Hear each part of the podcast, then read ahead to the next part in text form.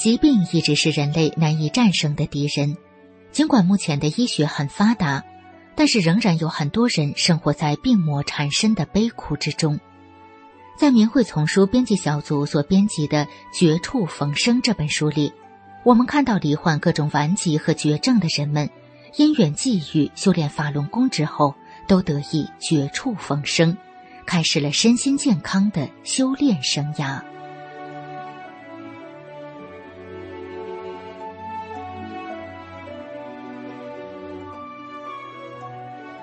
明慧广播电台，欢迎收听《明慧丛书·绝处逢生》。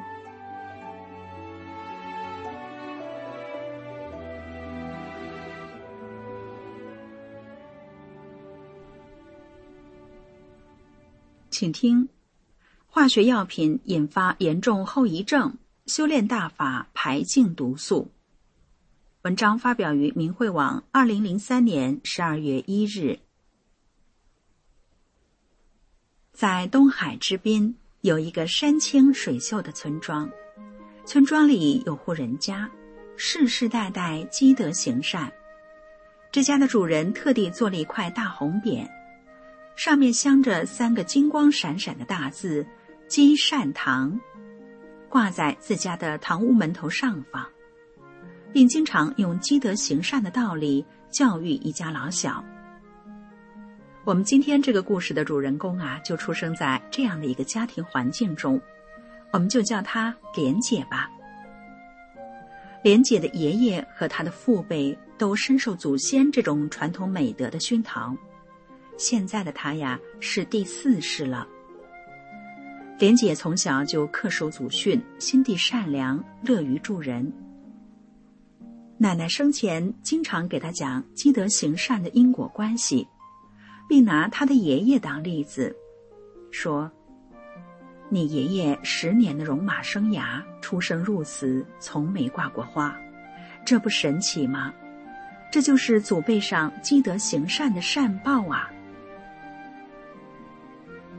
奶奶的这些话深深的印在了他的心里，小小的他也懂得了善恶有报的道理，这也为他将来的得法、走入修炼。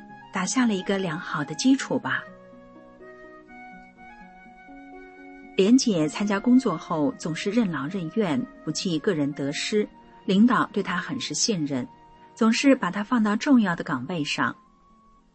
但是不幸的事情发生了，在一次意外事故中，莲姐接触了一瓶化学药品，二十分钟她就中毒晕倒了，从此酿成了悲剧。单位领导只好让他回家休养，只发给他生活费。到后来，莲姐的状况是越来越严重，出现痴呆、失去记忆、右脸血管痉挛，出现剧烈的咳嗽、头晕、恶心等症状，心音很低，早搏频繁，心脏跳两三下停一下，反正是浑身上下从里到外没有一块好地方。他有一个健康的青年，一下变成日夜得由人守护的危重病人。他一旦着凉，立即休克。莲姐曾经连续出现六次的生命危险，幸亏都被及时抢救过来了。在这期间，所有的大医院他都去过了，找了不少的专家大夫，诊断的结论是：目前我国没有药能排这种毒。这种毒是越犯越厉害，只能在家休养，但他身边不能离人。如果再出现休克超过三分钟不抢救，人就回不来了。这下全家人都为他着急犯愁啊！一个好端端的家，被这突如其来的灾难搅的是不得安宁。母亲哭，丈夫愁，刚上学前班的孩子心情沉重。还不会写字，却天真的用拼音写了一张纸条，压在了电话机旁边。纸条上写着：“救妈妈，急救电话打幺二零。”一家老小整天呐都是提心吊胆的，没有了欢乐。莲姐艰难的挣扎在死亡线上，被折磨的死去活来。就在一九九七年年底的时候，有一位好心的阿姨送给他一本转法轮，并告诉他说：“只要认真学法练功，真心按照真善人修炼，提高心性，法轮功师傅就会给你净化身体的，把你身体的病孽呀，从里到外逐步都给你清理掉的。”莲姐于是开始读转法轮。开始读几页的时候啊，几乎什么都记不住，但他还是继续看，一口气看了十几页。蓦然间，他感到身体，哎，好像很舒服，心慌、胸闷、恶心的感觉好像减轻了许多。他手捧着转法轮，如饥似渴的读起来，越看身体是越舒服，身体感到轻松了许多。他迫不及待的想参加练功了，但是由于身体太虚弱了，站不住，只好先练盘腿。开始的时候，每次他只能单盘一两分钟，腿疼的像刀割一样，但是却感到身体呢很轻松舒服。于是他一天到晚呀，总是盘呀盘的，从三分钟增加到五分钟、十分钟。莲姐就这样刻苦的学法练功，过了一段时间后，她不经意的摸一下自己的脸，觉得滑溜溜的了，不那么发涩，也不那么粗糙了。在盘腿一个多月之后，她又试着站起来练动功，但却很难，体力不支，只做了一个动作就心慌的不得了。莲姐想。大法这么好，再苦再难，我也要练下去，坚强起来。他咬紧牙，坚持做了第一套功法的第一个动作，连做了三遍。就这样，渐渐的，他能做第三套、第四套功法了。但是第二套功法对他来说难度就太大了，心脏早搏频繁，咯噔停一下，几乎都站不住了。憋得厉害，喘不上气儿来，但是他自始至终都是坚持着。就这样啊，三个月下来的时候，莲姐的身体渐渐的好起来了，头不再晕了，失眠症也好了，头脑还恢复了记忆。慈悲伟大的师傅用了短短三个月的时间，就把他身体调整的这么好。从那以后啊，她不用父母、丈夫照看了。可是她一练功，身体就出汗，而且是汗味儿很难闻。大冬天练功也要出汗，她就纳闷儿，问一些老学员，他们告诉莲姐说：“你不是中过毒吗？那是师傅给你净化身体，再往外排毒的吧？”莲姐听了非常高兴。大约在半年后的一天。是师傅的生日，莲姐的心情无比的激动。为了祝贺师傅的生日，她想，我要双盘上腿。此念一出，果然她就双盘上了，还坚持了十多分钟。就这样练了不长时间，她打坐练功的时候不断的点头，是大周天通了的状态表现。她根本没想到。这么快就在自己身上出现了奇迹。他每天呐都坚持学法练功，从不间断，持之以恒。开始的时候看一遍转法轮要用十来天的时间，一个月只能看三遍。而且每当他看到第三讲的时候啊，身体就出现消业的状态，原来身体的病液呀都翻出来了。三天五天，最多一个星期就好了，就这样循环往复。就像师傅在《病业》这篇经文中讲的那样，他记住师傅在《转法轮》中说的话：“难忍能忍，难行能行。”反正是没三天好日子过，身体又出现消业的状态。可是不管前进的道路多么艰难。他一定要闯过去。有一次身体消夜的时候，莲姐躺在床上不能动了，就好像要休克似的。但她坚定的相信师傅，坚定正念，她相信自己能闯过去。她就让丈夫把转法轮书放在自己的胸前。就这样，两三分钟后，她就好了。